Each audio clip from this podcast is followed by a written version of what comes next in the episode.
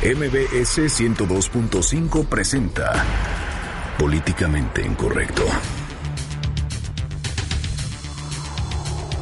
Presuntos criminales tiran helicóptero de la Procuraduría General de Justicia de Michoacán en Tierra Caliente. El saldo preliminar es de cuatro muertos.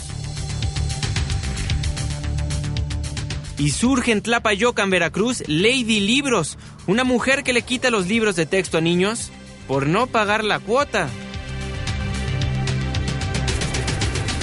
Más dulce, más caro. PRD quiere aumentar el impuesto a las bebidas azucaradas para el 2017. Y se suspende la primera audiencia en el reclusorio Oriente en el caso del padre de familia que fue asesinado afuera del CETIS número 8 allá en la colonia Náhuac. Hoy, la familia denuncia amenazas de los presuntos responsables. en Twitter con el hashtag políticamente incorrecto y en mi cuenta personal, arroba Juan me pregunta, estaremos al pendiente de todos sus comentarios. Y en estos momentos lanzamos la pregunta de esta noche. ¿Usted está a favor o en contra de aumentar los precios de las bebidas azucaradas? Bienvenidos, esto es Políticamente Incorrecto.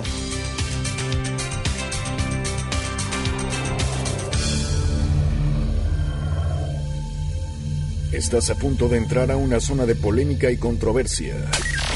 Una zona de discusiones álgidas y análisis mordaz.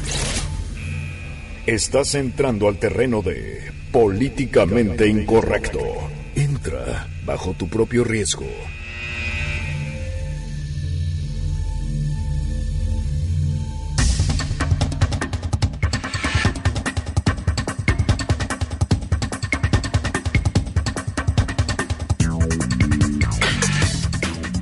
Muy buenas noches, 9 con 4 minutos. Le doy la más cordial bienvenida a este su espacio políticamente incorrecto, la mesa de análisis y de opinión de Noticias MBS. Hoy 6 de septiembre de 2016. Ya es martes, el segundo día de la semana.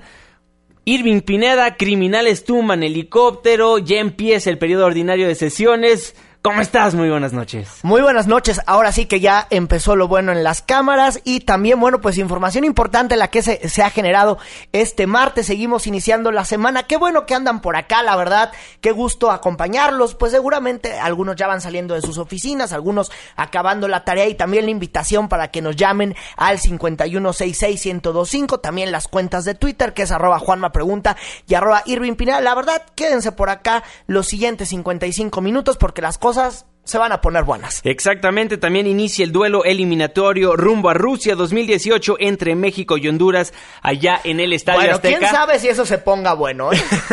y de todas maneras aquí le vamos a estar dando los resultados para que nos acompañe, se informe de lo que está pasando en materia política en nuestro país y por supuesto en la deportiva aquí le estaremos dando los resultados. Irving Pineda, pues presuntos criminales tiran helicóptero de la Procuraduría General de Justicia allá en Michoacán. Sí, ocurrió durante, había, dura, du, bueno, cuando eh, autoridades del gobierno de Michoacán realizaban un operativo en la zona de la Tierra Caliente para identificar, bueno, pues a presuntos delincuentes. Vámonos hasta Michoacán con el corresponsal de Políticamente Incorrecto, Manuel Ochoa, quien nos tiene toda la información. Manuel, muy buenas noches, ¿cómo estás? Buenas noches, Juanma Irving, un saludo a todos y como bien lo mencionas, situación complicada la que se vivió este día por aquí en Michoacán, ya que presuntos criminales derribaron un helicóptero del gobierno del estado y que estaba apoyando un operativo para detener a células criminales que operaban ahí en la zona de Tierra Caliente. Al parecer el ataque provocó que la aeronave se cayera y se quemara en un terreno serrano conocido como la Angostura. Tras el ataque, afortunadamente sobrevivió una oficial mujer identificada con el nombre de Yesid y mientras que el piloto Fernando L y dos ocupantes lamentablemente fallecieron. Por su parte, el gobernador de Michoacán, Silvano Orioles, confirmó que el helicóptero oficial apoyaba el patrullaje en una sola difícil de acceso por tierra. Esa es la información complicada que se genera esta noche por acá en Michoacán, mi estimado Irving y Juan Manuel. Bueno, pues muy completo el reporte de Manuel Ochoa desde Michoacán. Vamos a seguir pendientes porque importantes estos operativos que se dieron en la Tierra Caliente y que bueno, culminan lamentablemente pues con este ataque que ya las autoridades le han puesto que tiene eh, de autoría a los caballeros templarios. Manuel, buena noche y muy completo este el reporte. Buenas noches y saludos a todos al pendiente por acá en Michoacán. Muchísimas gracias Manuel. Cualquier cosa nos comunicamos nuevamente contigo. Sin duda, estamos en contacto. Gracias, buena noche. Bueno, ahí Manuel Ochoa, el corresponsal de Políticamente Incorrecto allá en Michoacán. Bueno, como bien lo dijo Manuel, complicado lo que está pasando allá. Complicadísimo, y es que hay que decirlo, Juanma, amigos del auditorio, el derribo de la aeronave se produjo después del operativo del ejército y la Policía Federal que acabó con un enfrentamiento con supuestos sicarios de, eh, pues, este líder de los caballeros templarios, eh, conocido como el cenizo en la comunidad de Cupuán del Río, en el municipio de La Huacán. En el tiroteo habría fallecido el hermano del cenizo, de acuerdo a los primeros reportes. Pero ¿quién es el cenizo? Bueno, la Marina Armada de México detuvo en febrero de 2016 a Ignacio Rentería, alias el cenizo, jefe de los caballeros templarios en la zona de Michoacán y Guerrero. También en febrero de 2016 se informó que el cenizo era presunto responsable de la muerte de Carlos Rosales Mendoza, alias el tísico, fundador de la familia michoacana. Y este sujeto, bueno, hasta mandó a hacer su para que vean cómo les gustaba vivir en la impunidad ahí en la Tierra Caliente o siguen viviendo. Yo ya no sé después de lo ocurrido esta tarde.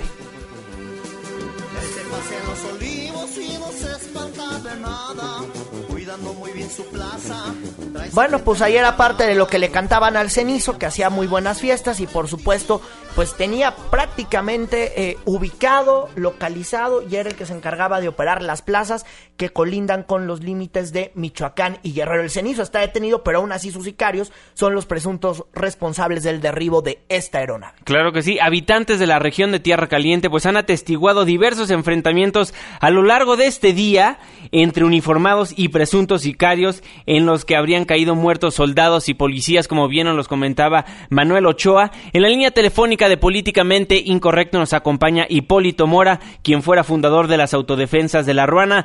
Hipólito, muy buenas noches, ¿cómo está? Sí, bueno. Don Hipólito, ¿qué está pasando en Michoacán en estos momentos? ¿Todavía siguen enfrentamientos entre estos presuntos delincuentes y el gobierno? Desgraciadamente así es. Tenemos como unos ocho días Ocho, días de enfrentamientos. en que el gobierno trae operativos buscando a, a Chanda y a su gente y, y es lo, lo que está pasando ahorita, que, que a raíz de, de esos operativos este, ha habido sus enfrentamientos. Don Hipólito, lo saluda Irving Pineda. ¿Quién es el Chanda? El Chanda es una persona que pertenecía a los Caballeros Templarios, que en un momento se hizo pasar también como autodefensa. Y él ah, todavía, y él siguió operando ahí en la Tierra Caliente. Sí, siguió este en por ahí Nueva Italia, este y pues afortunadamente el gobierno ya está detrás de él. Ya tiene días y, y esperamos que en cualquier momento lo detenga. Hipólito Mora, entonces van ocho días de enfrentamientos consecutivos. Así es. Pero hasta el día de hoy fueron los enfrentamientos, digamos, a mayor escala desgraciadamente así es este eh, tumbaron un helicóptero y y este y creo que que van a seguir van a seguir los problemas aquí en Michoacán este yo ya lo había previsto ya se lo había dicho a, a, algunos de la prensa se los había dicho también a, a gente del gobierno y desgraciadamente estamos otra vez con muchísimos problemas de seguridad. Oiga, entonces, pues la situación no ha cambiado prácticamente en la Tierra Caliente. No, no, sigue, siguen los problemas y ahorita hay que esperar, hay que esperar que el gobierno siga con esos operativos, tiene que, que detener a, las personas responsables de, de todos estos problemas que están pasando, de que todos los días aparecen muertos en diferentes partes de Michoacán, del robo de carro, extorsiones y, esa gente está acostumbrada a vivir así y, y tiene que detenerse el gobierno y ojalá que lo haga pronto. Oiga, entonces son los caballeros templarios los que siguen operando en esta zona de la Tierra Caliente porque se decía que, que había una disputa con el cártel de Jalisco, pero usted nos puede comentar que son los templarios, ¿verdad? Son varios, son, son varias este, personas que quieren formar su grupo, están formando sus grupos de delincuentes y, y es lo que está pasando, que están peleándose el poder este, este entre entre algunos delincuentes y, y ojalá que que no que los paren ya, que, que los detenga ya de, de tanto delito aquí en Michoacán.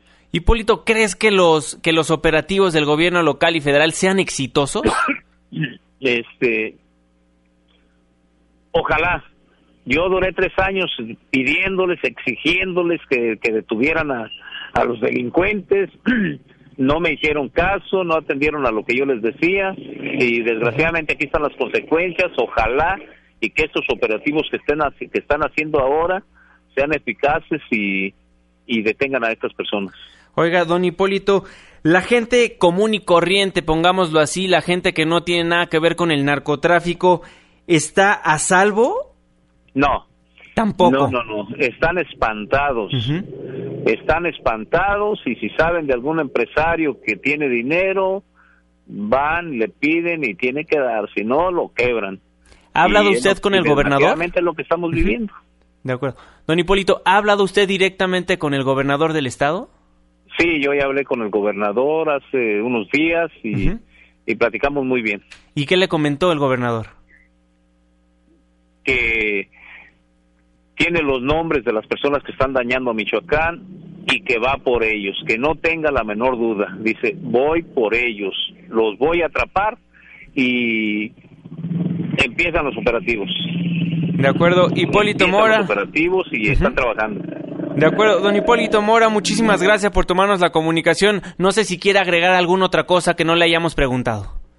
Pues, este, darles las gracias a ustedes por, por la entrevista y, y decirle al gobierno que siga trabajando como lo está haciendo, pero que tome las cosas muy en serio. Que recuerden que al gobierno anterior, se lo dije muchas veces, si no detienen a los delincuentes, las cosas se van a poner muy graves cuando traten de hacerlo, este va a ser más difícil, va a haber más muertes y aquí está exactamente lo que yo les dije. Entonces que tomen muy en serio lo que está pasando y, y que sigan en los operativos, que no paren de hacerlos antes de que se, se reorganicen otra vez. Hipólito Mora, muchísimas gracias por tomarnos la comunicación aquí en Políticamente Incorrecto. Los micrófonos siempre abiertos. Gracias, señor, que estén muy bien. Muchísimas gracias. Bueno, ahí Hipólito Mora, quien fuera fundador de las autodefensas allá en Michoacán. Grave lo que está pasando en aquella entidad. Tumban un helicóptero presuntos criminales. Claro que sí, preocupados deberían de estar las autoridades de lo que está pasando en esta zona de la Tierra Caliente, porque en cualquier momento se puede descomponer. Y la parte que nos están diciendo, bueno, mataron al líder de los Caballeros Templarios, todos lo sabemos, Enrique Plancarte, pero de ahí las cosas pues no han mejorado del todo, porque entonces todos los que eran caballeros templarios o se identificaban como esa banda, están formando sus propias bandas y siguen lo mismo, cobrando piso, asaltando y haciendo de todos, porque los caballeros templarios además de narcos, pues tienen especialidad en robarse todo lo que se, todo, lo que se les aparezca y cometer cualquier delito. No solamente se dedican ahora sí que a, a la fabricación o al cultivo de, de, de, estupefacientes, no, ellos se dedican a todo y entonces, bueno, como siempre pagando la gente que vive ahí en la tierra caliente. Exactamente, nos preguntan aquí en Twitter cómo es que cayó la aeronave. Bueno, presuntamente fueron, fue derribada por criminales al dispararle con un fusil Barrett calibre 50. Hay que reiterarlo, la información aún no está confirmada. Es todo esto que, que le estamos presentando. Ahora sí que la información está a cuenta gota Irving Pineda. Sí, es información preliminar. La Procuraduría eh, General de Justicia de Michoacán está haciendo ya las diligencias para poder entender cómo fue derribado, pero bueno, por lo pronto esa es la primera eh, versión que se ha manejado pues hasta esta hora de la noche. Exactamente, bueno, ahí la información se desploma un helicóptero de la Procuraduría General de Michoacán en tierra caliente. Pues bueno, ese estado nada más no sale de la inseguridad. Esperemos muy pronto a través de los diferentes operativos que está haciendo el gobierno federal y el gobierno local. Pues ahora sí que Michoacán salga poco a poco de esta inseguridad tan terrible que se vive en aquella entidad. Pues vamos a una pausa comercial, pero no se vaya porque al regresar le vamos a platicar acerca pues todo lo que está pasando en torno a la reforma educativa y bueno, Hablando de la educación en nuestro país, nace nueva Lady Irving Pineda. Una que sí da vergüenza. Bueno, nos vamos a una pausa comercial, se lo comentamos después de este corte. Vamos a venderle un avión a Obama. ¿Qué les parece? De lujo. Y continuamos con Políticamente Incorrecto. Porque tu opinión es importante. Llámanos al 5166-1025. Continuamos.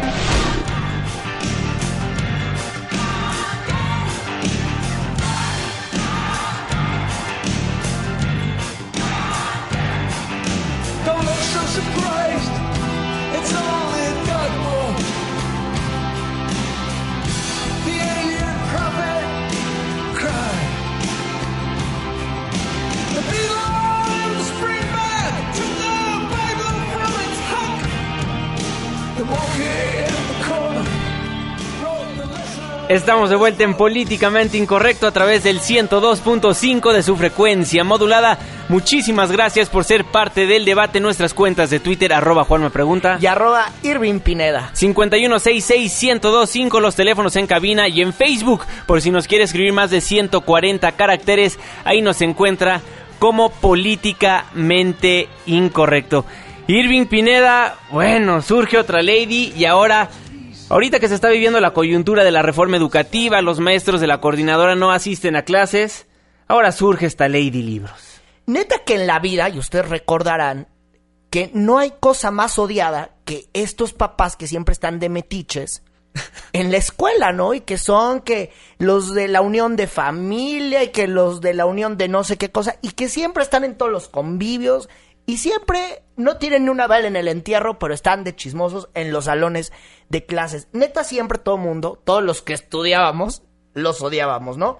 Bueno, pues resulta que los vamos a odiar más porque ya saben que nunca falta aquel que le gusta andar organizando la vida de todo mundo sin saber nada y pasarse de lanza. Y eso fue lo que pasó en la localidad de Tlapayoacan, Tlapayo, Tlapayoacan, a, a ver si me salió, donde una señora, que es una de estas señoras que no tiene, no ha de tener que hacer en su casa y está en la escuela, bueno, pues resulta que ella andaba cobrando que la cuota, la famosa cuota que a todo mundo le cobran y que a nadie le deben de cobrar, a unos chavitos.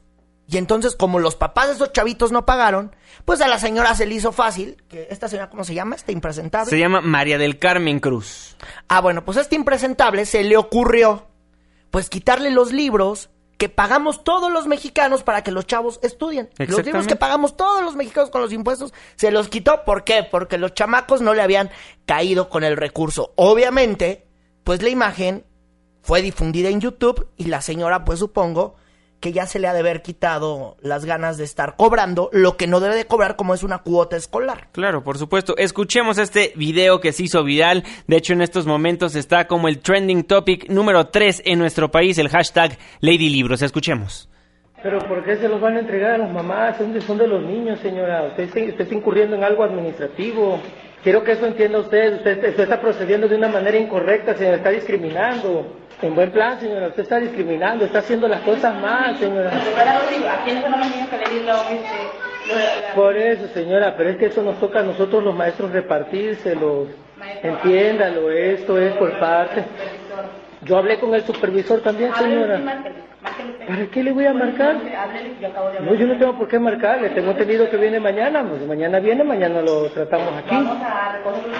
No, señora, pero ¿por qué? No, no, no, niños, no entreguen ningún libro. No tiene usted por qué retirarle los libros, señora. Bueno, ahí está señora María del Carmen Cruz quitándole los libros de texto gratuitos a los alumnos de la escuela primaria pues no le Leona con el recurso. que no le caen con el recurso, entonces, ah, bueno, pues hay que quitarles los libros para que estas estos niños dejen de estudiar. Qué bárbaro. Como como siempre lo digo, estos que siempre tienen ahí que ver en la escuela, sintiéndose los dueños de la escuela. Yo le voy a hablar al supervisor. ¿Qué tiene que hablar con el supervisor? Ahora, es una escuela, hay que decirlo, de escasos recursos. La gente ahí no tiene para andarle pagando a esta señora pues lo que anda pidiendo, ¿no? Que anda pidiendo seguramente los cinco pesos para el convivio, los ocho pesos para la fotocopia, y algunos desafortunadamente hacen su negocio ahí. Claro, por Con supuesto. esas cuotas que no tienen por qué estar. O sea, yo siempre decía en la vida, ¿Por qué obligar a tu hijo a que vaya al convivio si el chamaco no quiere? Pues no vaya, no pasa nada. ¿Por qué siempre alguien tiene que ir a pedir que los 10 pesos del, del pastel para tal, de esos 10 seguro, dos desaparecían de la caja de quién sabe quién? Bueno, pues esta Lady Libros como esta, hay varios, ¿no? Solamente que esta anduvo de mala suerte y hasta el supervisor le llevaron a Doña Lady. Claro, y como bien lo dices, es un negocio que a fin de cuentas hace o la escuela o algún particular cobrando, ya sea por O el más pintar la de escuela, ¿no? o por los pasteles o por el alambrado, por quién sabe qué andan A mí cobrando me de tocó todo. una vez ir a hacer una nota donde andaban cobrando, hace mucho tiempo, cuando apenas empezaba en la reporteada, me tocó ir al, al municipio de Nesa a hacer una nota de cómo los niños compraban su lista de útiles. Ahí voy yo, con todo y la cámara. Y resulta que alguien andaba cobrando por poner la cartulina en la banca con tu nombre y el hule para que no, para que la banca no se ensuciara, ¿no? Y entonces la que llevaba todo eso era una señora, una mamá ahí, y a todo mundo cayéndole con el recurso con 20 pesos cuando por hacerlo costaba 10 pesos. Así abusivos son. Y los profesores y los papás que se dejan, ¿no? Digo, también. Claro, hace unos momentos tuiteó el secretario de Educación Pública Aurelio Nuño, los libros de texto son gratuitos y condicionar su entrega al pago de cuotas es un delito. Si alguien lo intenta, denúncienlo. Y bueno, también el secretario de Educación Pública afirmó que ante el indagante caso de Lady Libros en Veracruz, ya instruyó a Eric Porres que presente la denuncia correspondiente y precisamente en la línea telefónica de Políticamente Incorrecto nos acompaña el delegado de la CEP en Veracruz, Eric Porres, para que nos cuente pues qué es lo que presentó precisamente ante el Ministerio Público. Delegado, muy buenas noches, ¿cómo está? Hola Juan Manuel, muy buenas noches eh, a ti y a todo tu importante auditorio. Delegado, pues tengo entendido que ya se presentó la denuncia de hechos por el caso de la escuela primaria Leona Vicario. Así es, presentamos la denuncia de hechos por instrucción del secretario de Educación Pública, por el maestro Aurelio Nuño Mayer, eh, el día de hoy aquí ante el Ministerio Público Federal eh, en Jalapa. Precisamente, delegado, ¿por qué se presentó esta denuncia? Bueno, lo que estamos denunciando son los hechos conocidos por todos a través de este video que filmó el maestro del aula, eh, en donde se observa a la supuesta presidenta de la Sociedad de Padres de Familia, pues eh, eh, quitándole libros de texto o no permitiendo eh, la repartición de los libros de texto gratuitos eh, de la Secretaría de Educación Pública a algunos eh, de los alumnos, de los estudiantes, eh, argumentando que debían cuotas. Esto es absolutamente eh, ilegal. La, una de las partes más importantes de la reforma educativa es brindar la educación gratuita, laica y de calidad. Y uno de los componentes más importantes son los libros de texto gratuitos, eh, que no pueden ser condicionados por ningún eh, motivo al pago de cuotas escolar- a escolares o a ninguna otra eh, eh, idea que alguien tenga. Delegado, a esta señora que estaba recogiendo los libros de texto, ¿qué sanciones se le pueden ahora sí que dar? Bueno, eso corresponderá al Ministerio Público Federal determinar lo que estaba en el campo de la Secretaría de Educación y que el secretario Nuño me instruyó eh, fue presentar la denuncia de hechos a partir de lo que conocimos en el video y a partir de las notas periodísticas que generaron que se generaron a raíz de eso eh, y ya el Ministerio Público determinará la, sanción que sea pertinente. Hola Eric, ¿cómo estás? Te saluda Irving Pineda. Oye, preguntarte, ¿y cuál es la pena que puede alcanzar doña Lady Libros? Eh, hola, Edwin, buenas noches. Bueno, como, como comentaba justamente Juan Manuel, esa parte eh, le, le toca al Ministerio Público, no te sabría yo decir. ¿Pero qué ley estaría Eh, violando? bueno, estaría eh, violentando la, el derecho humano de los niños, de los alumnos, a recibir una educación eh, gratuita y a recibir a los libros de educación gratuitos. Oye, ¿y sabemos si ese castigo es con cárcel? Porque sería similar eh, a lo que han hecho, bueno, pues también algunos profesores de la CENTE en, en años pasados. Bueno, podría ser. Ahí sí, insisto, es un tema que le compete al Ministerio Público. A nosotros nos tocó hacer la denuncia de hechos al estar a cargo de la Delegación de Educación en, en el estado de Veracruz, pero eso es un tema que habría que consultarlo con el Ministerio Público. Delegado, entonces básicamente está violando el artículo 3 de la Constitución. Está violando el derecho de los niños de una educación eh, eh, gratuita, laica y de calidad. De acuerdo. Bueno, delegado Eric Porres, delegado de la CEP en Veracruz, muchísimas gracias por brindarnos unos minutos aquí en Políticamente Incorrecto. Que tenga muy buena noche. Muchas gracias y muy buenas noches a ustedes. Bueno, ahí las palabras del delegado de la CEP en Veracruz, Eric Porres. Básicamente lo que se notó es que el delegado ahora sí que no tiene idea de qué preceptos se violaron ni las consecuencias de esta.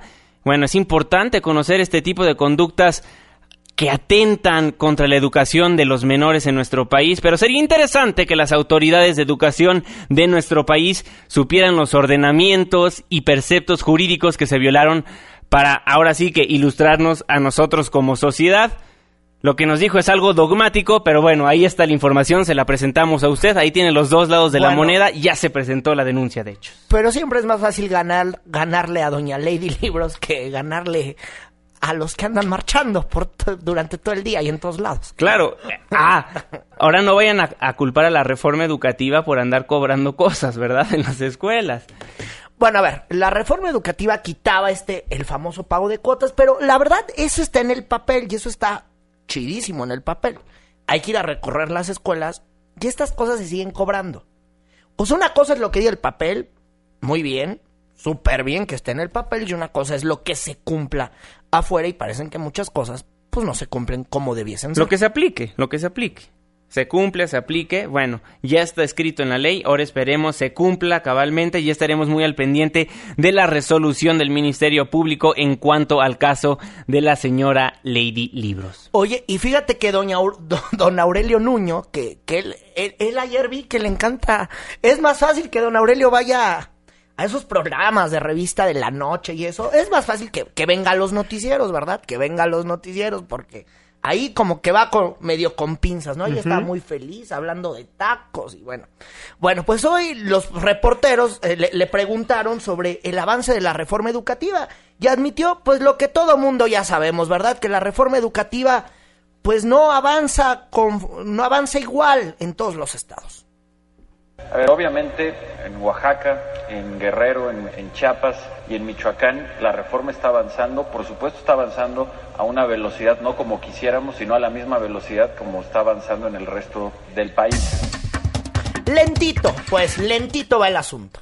Lentito, pero obviamente paso a pasito. es para adelante, ¿no? Lento, bueno, pero seguro. Ahí la información. Y bueno, también nuestros amigos reporteros aprovecharon la oportunidad de también preguntarle al secretario de Educación Pública, Aurelio Nuño Mayer, pues acerca de los procesos de evaluación. Y esto fue lo que respondió. Algunos temas que muestran estos avances que son efectivamente limitados frente al resto del país, pero que están sucediendo. Primero, ha habido procesos de evaluación no con la participación que quisiéramos, pero ustedes recordarán, la evaluación de noviembre se llevó a cabo también en todas estas entidades. Bueno, pues ahí parte de lo que dice. ¿Cuáles son los tacos favoritos de Aurelio Nuño? Pues los de pastor, ¿no? no, no sé. yo, no pues, estoy muy al pendiente de esa entrevista, no, Pero es más fácil que vaya allá a que vaya donde debe de ir, ¿no? Qué bárbaro. Bueno, también ahí Aurelio Nuño. O igual eso se nos queda más en la cabeza. Pues se nos queda más en la cabeza, ¿no? Lo importante. y ahora sí. Bueno, hasta tuiteó de la Lady Libros también, ¿verdad? Ahora sí a doña Lady Libros se la, se la, van a agarrar de piñata, de mí se acuerda. Pues bueno, ahí la información educativa también, el secretario Aurelio Nuño comentó que suman unos 2.000 docentes los que serían cesados por no haber permitido el inicio del ciclo escolar y remarcó que la reforma educativa está avanzando y avanza bien. Bueno, ya veremos, porque luego también cuántas veces han amenazado de que van a cesar. ¿no? Sí, avanza bien, van, ah. Avanza bien, pero ahí cuando lo hagan, no, ahí nos avisan. Exactamente, bueno. Porque es muy poco tiempo como para estar hablando de esto. Ahí la información educativa que aconteció este día en nuestro queridísimo México. Vámonos a una pausa comercial, pero no se vaya porque al regresar le contamos todo lo que está pasando en la Cámara de Diputados, en la Cámara de Senadores. Inicia formalmente el periodo ordinario de sesiones y bueno, nuestros diputados y senadores se pusieron a chambear. Una pausa, ya volvemos. Ya vuelve Políticamente Incorrecto. No te vayas, esto apenas se pone bueno. Debate con nosotros. Mándanos tu opinión por Twitter con el hashtag políticamente incorrecto o a la cuenta arroba. Regresamos.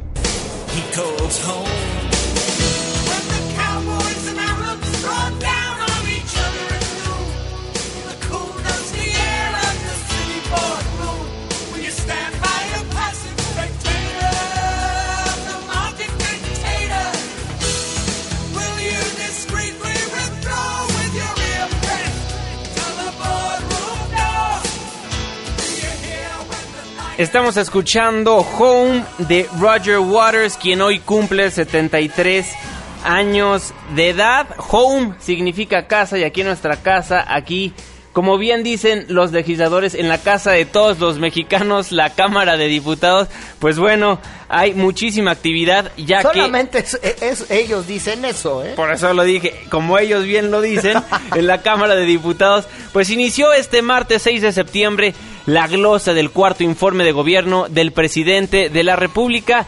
Vamos a enlazarnos hasta la Cámara Baja con nuestra reportera Angélica Melín, quien nos tiene toda la información. Adelante, Angélica, muy buenas noches. Hola Juan Manuel, muy buenas noches. La Cámara de Diputados inició la glosa del cuarto informe de gobierno del presidente de la República al someter a evaluación la política interna. En un debate que se dio sin funcionarios federales como sucedía anteriormente, los legisladores de la oposición, es decir, del PAN, del PRD, de Morena, de Movimiento Ciudadano y también el diputado independiente Manuel Cloutier, lamentaron que el país esté sumido en una severa crisis de ingobernabilidad. Incluso el diputado Cloutier Carrillo habló de un Estado fallido. Hablar de política interior nos obliga a hablar de gobernabilidad y el tener más de la mitad de los estados del país en crisis de violencia y gobernabilidad porque los grupos criminales compiten con las autoridades por el monopolio del poder y de las armas, por el control territorial y por el cobro de los impuestos, estamos hablando, nos guste o no, de un estado fallido. Tajante, el diputado del PRD, Eric Juárez, de plano le pidió la renuncia al primer mandatario. Señor presidente, no le haga más daño a México y a la investidura presidencial. a usted y a Videgaray no les queda tomar más que la única puerta que le queda a este gobierno. Nosotros, los diputados del PRD, lo invitamos a que pase por ella. Exigimos su renuncia. Concluya, diputado. Señor presidente. En contraparte, las bancadas del PRI y el Verde sostuvieron el discurso del Ejecutivo Federal respecto a que se están haciendo bien las cosas, pero los críticos no lo quieren ver.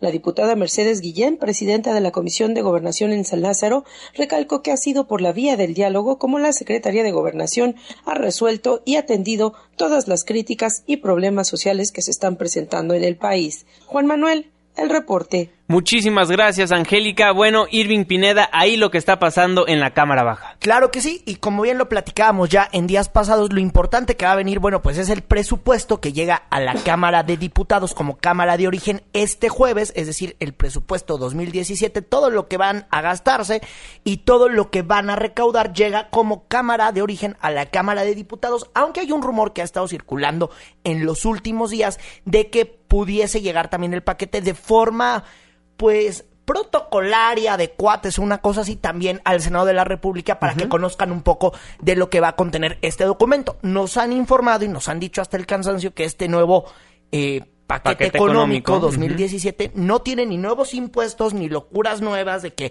a mí se me ocurrió inventar el impuesto tal, que eso no va a venir.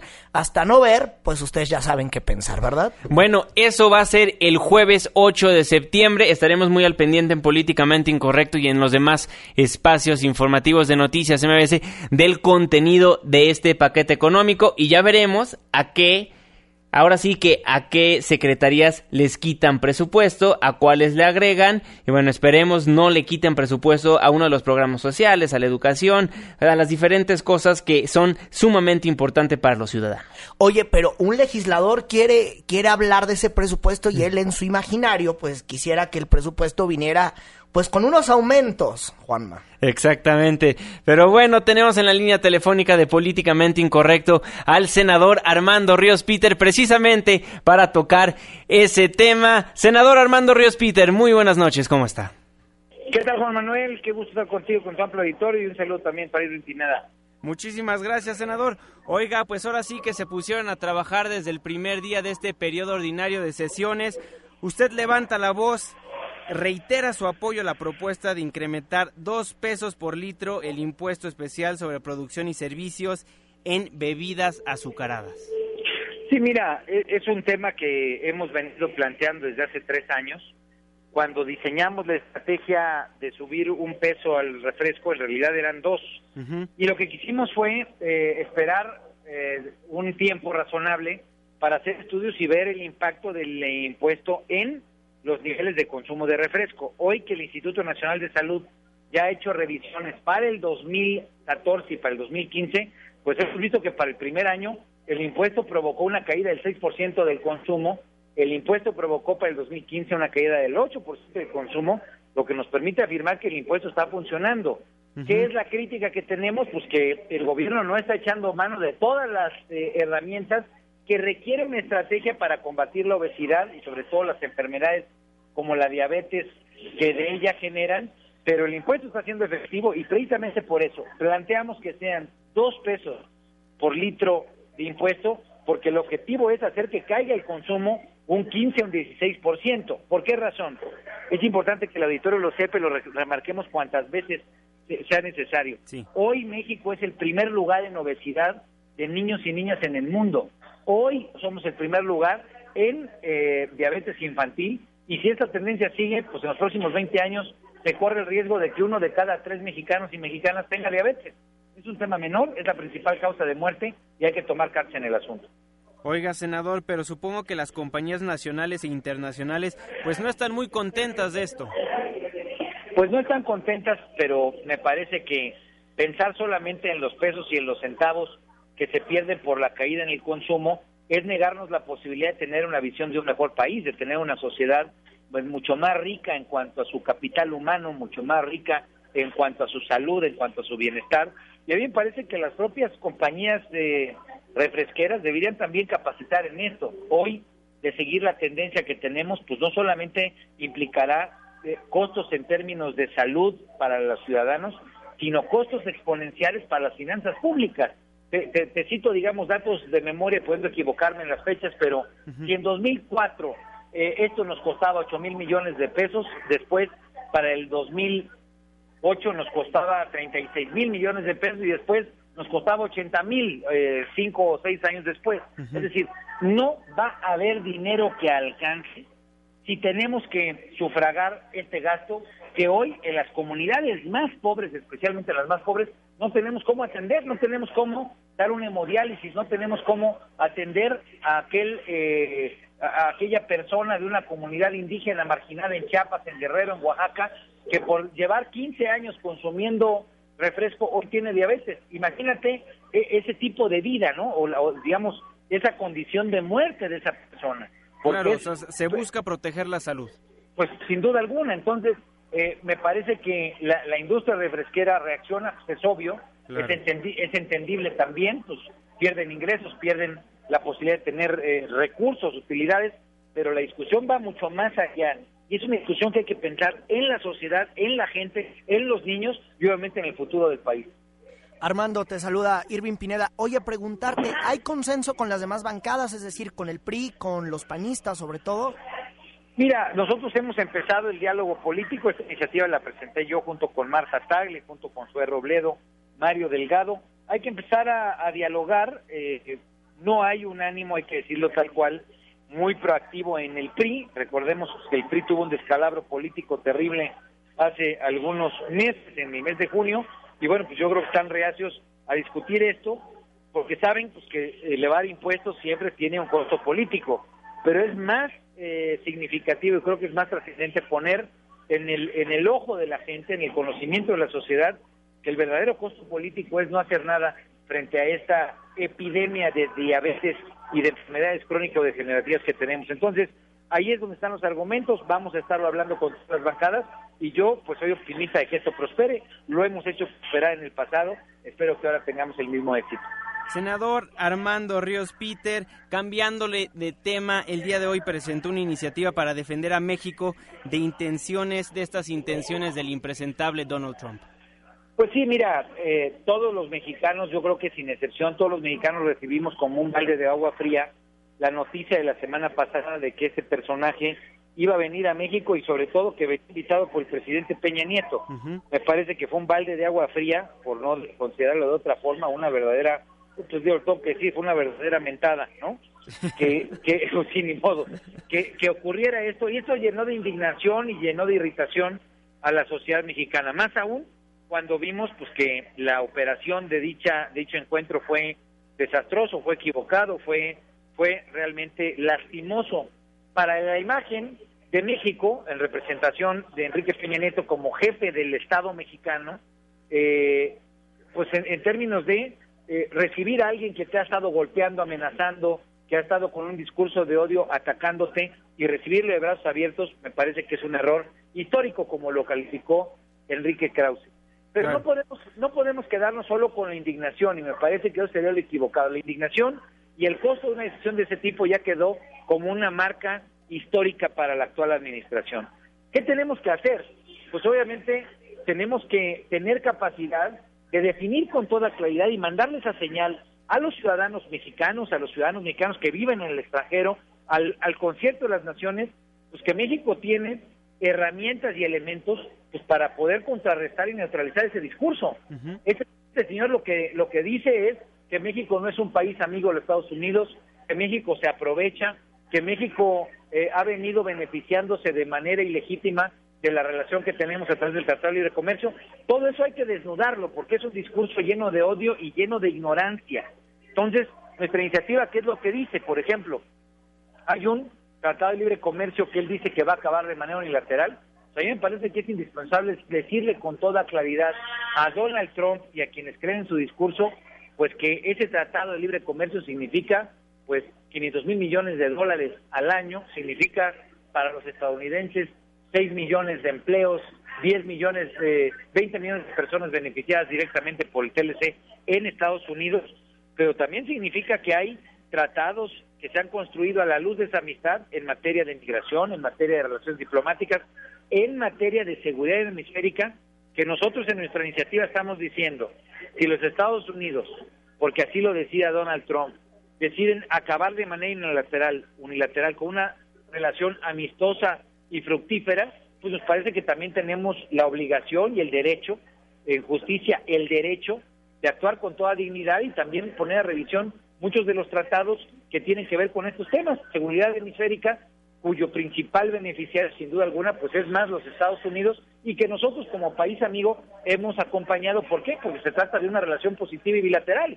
Entonces, creo que ese es el tipo de mensajes que hay que mandar para que en estos dos próximos meses, pues también esa desinformación que ha caracterizado la elección norteamericana, pues tenga un contexto mucho más claro de la importancia y la relevancia de nuestra relación bilateral y que México actúe con dignidad, que es lo que no ha ocurrido hasta ahorita. Senador Armando Ríos Peter, le agradezco enormemente por tomarnos la comunicación aquí en Políticamente Incorrecto. Que pase buena noche. Les agradezco enormemente, les mando un fuerte abrazo a ustedes en su auditorio. Muchísimas gracias, buena noche.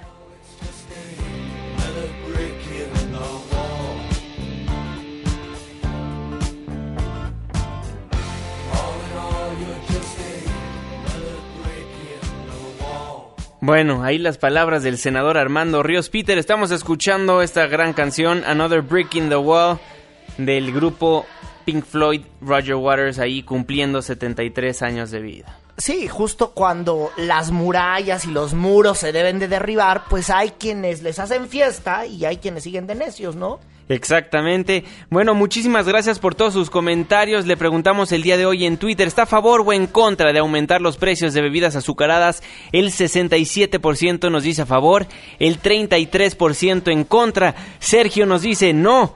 Si se desea bajar el consumo, que se vuelva a ser potable el agua de la llave, siempre contra los contribuyentes, contribuyentes cautivos. Ahora, ahí tienen un punto de razón. Hay que decirlo, si ustedes se van a las comunidades más pobres de este país, pues es más fácil que llegue el refresco de cola a que llegue una botella de agua o mucho menos.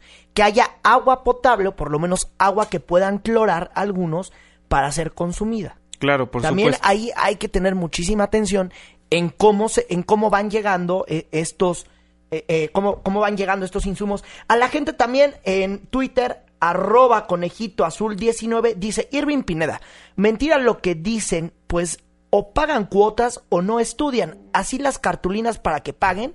Y nos manda una cartulina de una escuela, ahí con sus tabiques de color verde, pues donde dicen que le tienes que caer con el recurso. A ver si Conejito Azul 19 nos está escuchando, Conejo 19, y nos puede decir en qué escuela es, en qué delegación, y a ver si nos puede mandar muchísimos más datos a mi cuenta de Twitter o a la cuenta de Juanma eh, pues para que le demos seguimiento a este caso, porque ya saben que nunca faltan los abusivos. Exactamente. Están a la orden del día. Annie Tudor nos dice, ¿por qué no rebajar cantidad de azúcar? Tal vez eso ayude a bajar el consumo, no golpeando el bolsillo de la gente. También nos escribe por aquí Oscar Flores, sinceramente me es lo mismo lo del refresco, es como los cigarros siguen comprándose. Muchísimas gracias por sus comentarios. Una breve pausa comercial y al regresar le contamos todo lo que ha pasado en relación al caso Cetis 8. ¿Se acuerda que aquí en este espacio informativo explotamos esa nota? Pues hay nueva información, se lo contamos en un momento más.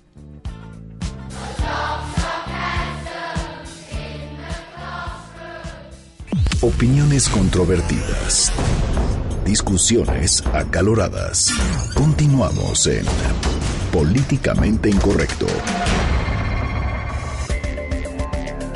Debate con nosotros en Políticamente Incorrecto. Regresamos.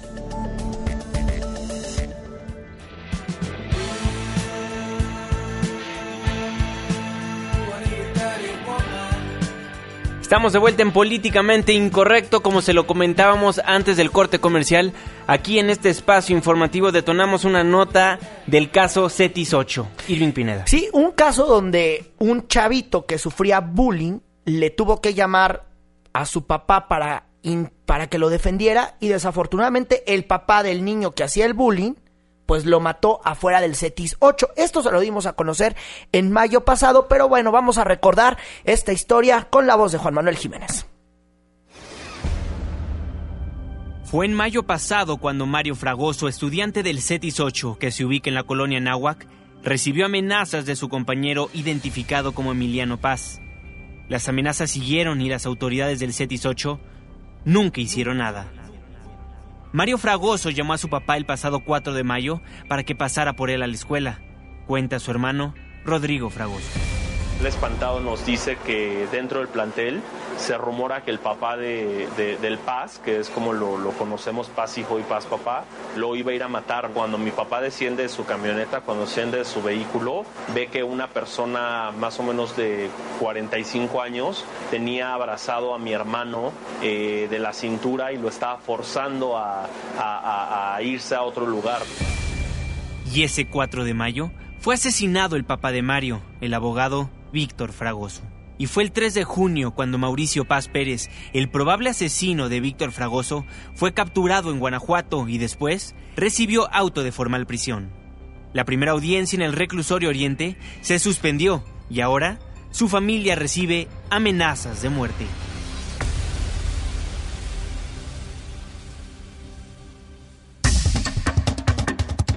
Bueno, pues ahí lo que ocurrió, y bueno, como bien lo cuenta Juanma, la audiencia se suspendió, eh, la audiencia se suspendió, y bueno, ahora hay amenazas de muerte y ya tenemos en la vía telefónica a Rodrigo Fragoso, a quien le agradecemos enormemente por tomarnos nuevamente la comunicación en este espacio radiofónico. Rodrigo, muy buenas noches, ¿cómo estás? ¿Qué tal? Muy buenas noches. Este, pues muchísimas gracias por el espacio y, y sí, como bien dicen, eh, seguimos dándole seguimiento a este caso en búsqueda de justicia por por el asesinato de mi padre. A ver, se suspendió la audiencia eh, eh, en días pasados o en horas pasadas. ¿Por qué se suspendió? Mira, nosotros llegamos a la audiencia, esto fue el día de ayer, en, el juzgado 28 del reclusorio preventil, preventivo varonil Oriente. Nosotros al llegar, pues bueno, este, realmente yo nada más llegué acompañado de, de mi hermano mayor y de una persona de seguridad que tuvimos que contratar, obviamente por temor por varias amenazas que, en días pasados nos han estado eh, realizando. eh, nosotros al llegar, pues bueno, la, la secretaria de acuerdos nos, nos, nos hace esperar más o menos como 30 minutos. Después de esos 30 minutos, eh, pues bueno, nos comentan que la audiencia se iba a suspender, ya que el abogado de el procesado de Mauricio Paz Pérez, el asesino de mi padre, pues no no se encontraba en, en la sala, ¿no? Entonces, este, que por ese motivo se, se tenía que suspender, la reagendaron para el día eh, 20 de septiembre a las 11 de la mañana. Y pues bueno otra de las situaciones es este pues diversos medios de comunicación eh, nos hicieron el favor de acompañarnos obviamente dándole seguimiento a, a este tema.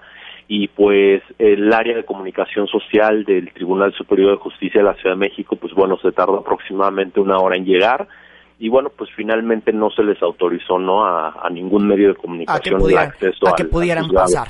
Oye, ¿y amenazas han llegado dónde? Mira, a mí desde antier, un día antes este, de, la audiencia, me llegó un mensaje de, un sujeto, yo alcancé inclusive a, hacer screenshot de, de, la pantalla de, la fotografía que aparecía del avatar y pues por vía WhatsApp me, me comentaba que le iba a hacer le iba a hacer compañía a mi padre, ¿no? Que me iban a asesinar, que me tenían perfectamente ubicado, me pusieron ahí algunas groserías también y pues me decían que, que ya le parara a, a, mi desmadre, ¿no? Este, que, que ya no asistiera a las audiencias, que porque si no me iban a matar a mí y a toda mi familia.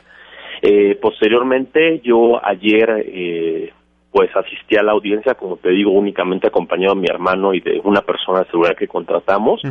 Realmente pues sí vimos como pues varias personas sospechosas, realmente pues no no sabemos en, en realidad, ¿no? Este, sabes que cuando pues te ponen en, en, ese pánico, pues a todos ves con cara de sospechosos, ¿no? Pero eh, lo que sí es un hecho es que yo el día de ayer, más o menos a las 11 de la noche, recibí un mensaje de texto del mismo teléfono celular en donde me decía que desde el oriente, desde el reclusorio oriente se podían hacer muchas cosas y que me tenían eh, pues ahora sí que una sorpresita e inclusive me mandaron eh, las placas, el número de placas de un vehículo en el cual yo me trasladé. Ese vehículo es una camioneta de, de la persona de seguridad que yo contraté.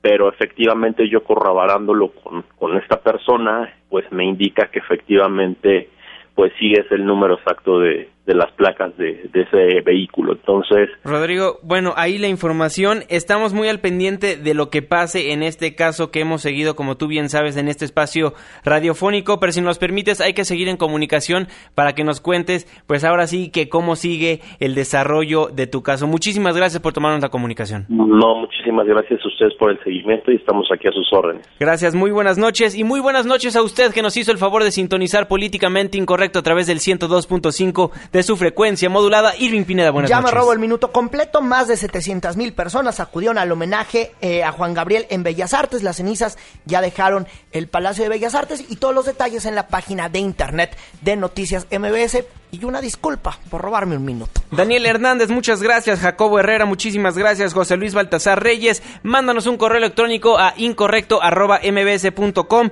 y Juan Manuel Mitocayo, el delito que cometió Lady Libros es extorsión. Muchísimas gracias por ser parte de la controversia. A nombre de todos los que formamos políticamente incorrecto, se despide de ustedes su servidor y amigo Juan Manuel Jiménez. Que tenga una excelente noche.